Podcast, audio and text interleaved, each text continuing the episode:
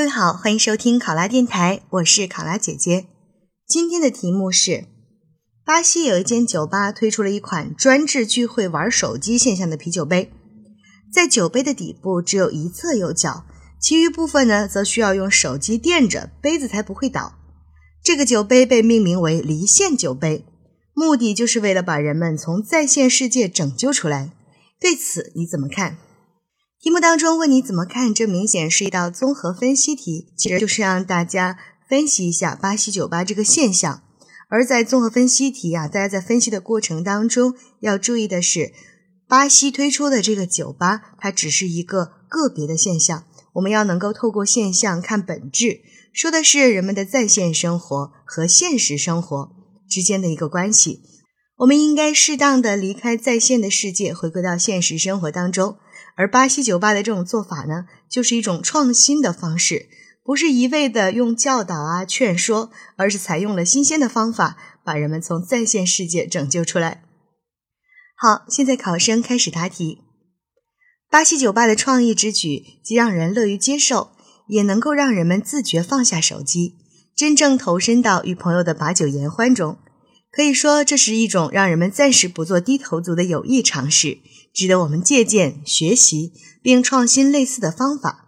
让人们由被动到主动，让手机离线，把自己从在线世界拯救出来。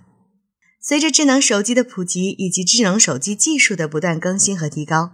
人们的生活在智能手机的影响下变得越来越便捷，而与此同时呢，人们也渐渐成为了智能手机的依附品。购物、出行都借助手机的帮助，甚至在和自己对面的人进行沟通的时候，也懒得抬头面谈，而是选择以微信、QQ 的方式和对方沟通。这看似便捷了双方的沟通，却在一定程度上拉开了人与人之间的距离。巴西酒吧的这种创意之举，让人们不得不暂时放下自己的手机。而实际上是帮助人们暂时脱离了手机里的虚拟世界，真正的投身到现实环境的欢乐和畅聊当中，让人们重新体验真实的快乐与欢聚。为了真正让人们自觉不做低头族，我觉得可以除了借鉴效仿这个酒吧的创意之举，我们还可以做到以下几件事情：从自己的角度来说，尽量在无需使用手机的时候。或者在每天的固定时间，强制自己放下手机，利用这样的时光与家人面对面的聊天，或者是去阅读一些自己有兴趣或者对自己的发展有助益的书籍等。也可以利用这些时间做一些运动，比如在周边的公园散步、慢跑等，让自己充分体会到手机无法给予的现实幸福。从外在环境角度来讲。有条件的一些酒吧和饭店可以借鉴巴西酒吧的这种做法，通过一些有新意的创举，让人们自觉地放下手机。也可以通过一些奖励的方式，比如说在用餐过程当中不玩手机的顾客可以赠送一份甜点，或者是设置一些让客人可以放下手机参与的游戏，胜者再次光临的时候可以打折等等。